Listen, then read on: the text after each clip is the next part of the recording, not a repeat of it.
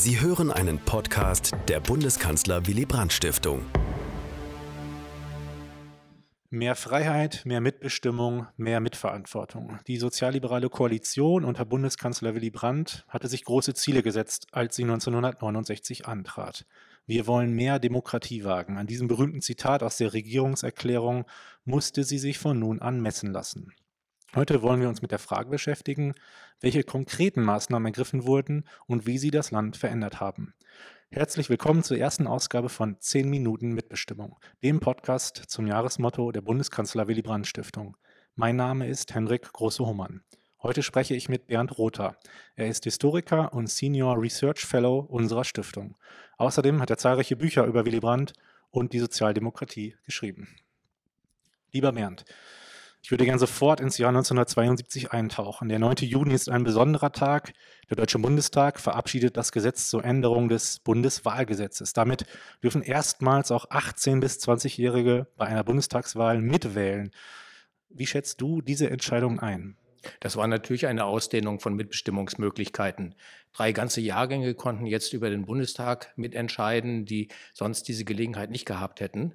Ein ganz wichtiges Argument in der damaligen Zeit war neben dem Aspekt, mehr an der Demokratie zu beteiligen, auch das Argument, ab 18 müssen Männer zur Bundeswehr, müssen im schlimmsten Fall für das Vaterland sterben, aber sie sollen noch nicht wählen dürfen. Das geht doch nicht. Also war das noch ein Beschleunigung, eine Verstärkung für diese Entscheidung, das Wahlalter von 21 auf 18 abzusenken.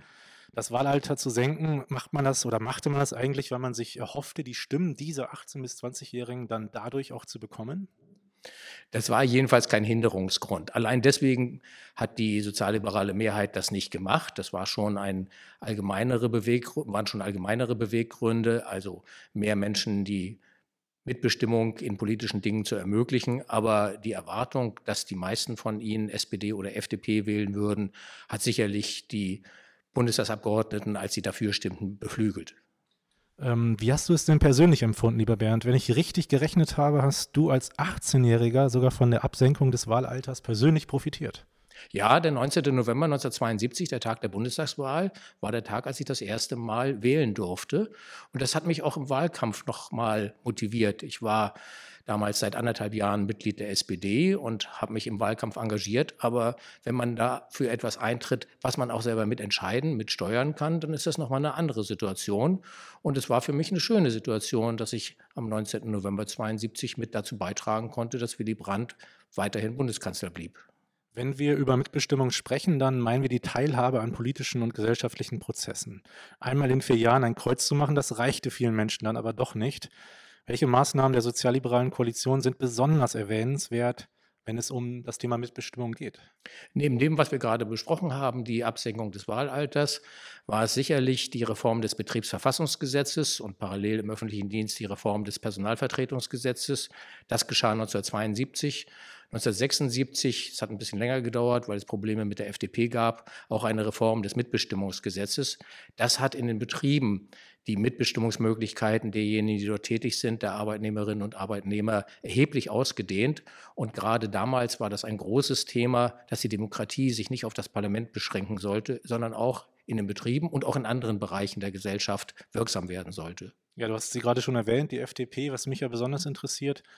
Was ist denn der Motor dieser Entwicklung? Also welche Rolle spielt beispielsweise die FDP oder Willy Brandt als Persönlichkeit, der das ja auch in seiner Regierungserklärung schon erwähnt? Oder sind das außerparlamentarische Kräfte?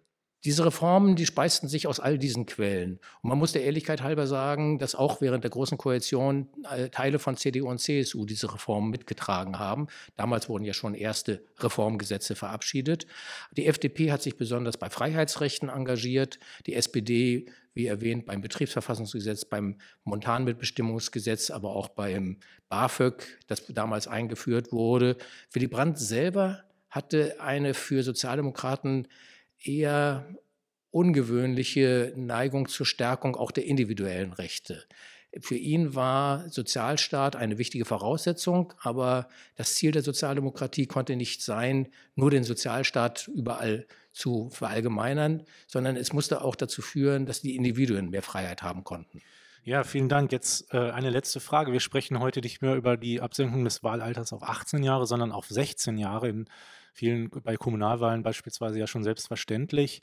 Ähm, wie siehst du das in der heutigen politischen Situation? Wir denken an Fridays for Future, also die Jugend ist sozusagen wieder auf der Straße und äh, im Bundestag wird immer wieder darüber diskutiert, das Wahlalter abzusenken auf 16 Jahre. Was denkst du dazu, Bernd? Ich denke, dieser Trend, der wird sich durchsetzen. Es beginnt ja schon die Debatte in verschiedenen Ländern, dass man die, das Wahlalter auf 16 absenkt. Und im Bundestag wird sich das über kurz oder lang, ob in dieser Legislaturperiode oder danach, auch durchsetzen. Aber es gibt einen anderen Bereich, den man auch dabei bedenken sollte. Es leben in Deutschland auf Dauer acht Millionen Erwachsene, die kein Wahlrecht haben, nämlich all diejenigen, die nicht die deutsche Staatsangehörigkeit besitzen. Und man kann von einem allgemeinen Wahlrecht für Bundestag und Landtag nicht wirklich reden, wenn ungefähr 10 Prozent derer, die auf Dauer hier leben, keine Möglichkeit haben, in diesen wichtigen Bereichen mitzubestimmen. Lieber Bernd Rother, ich danke dir sehr herzlich für das Gespräch. In der nächsten Folge unseres Podcasts 10 Minuten Mitbestimmung blicken wir auf historische Ereignisse, in denen ebenfalls das Thema Mitbestimmung eine große Rolle gespielt hat und gehen dafür zurück in das Jahr 1920. Seien Sie gespannt. Dies war ein Podcast der Bundeskanzler Willy Brandt Stiftung. Für mehr besuchen Sie uns auf www.willy-brandt.de.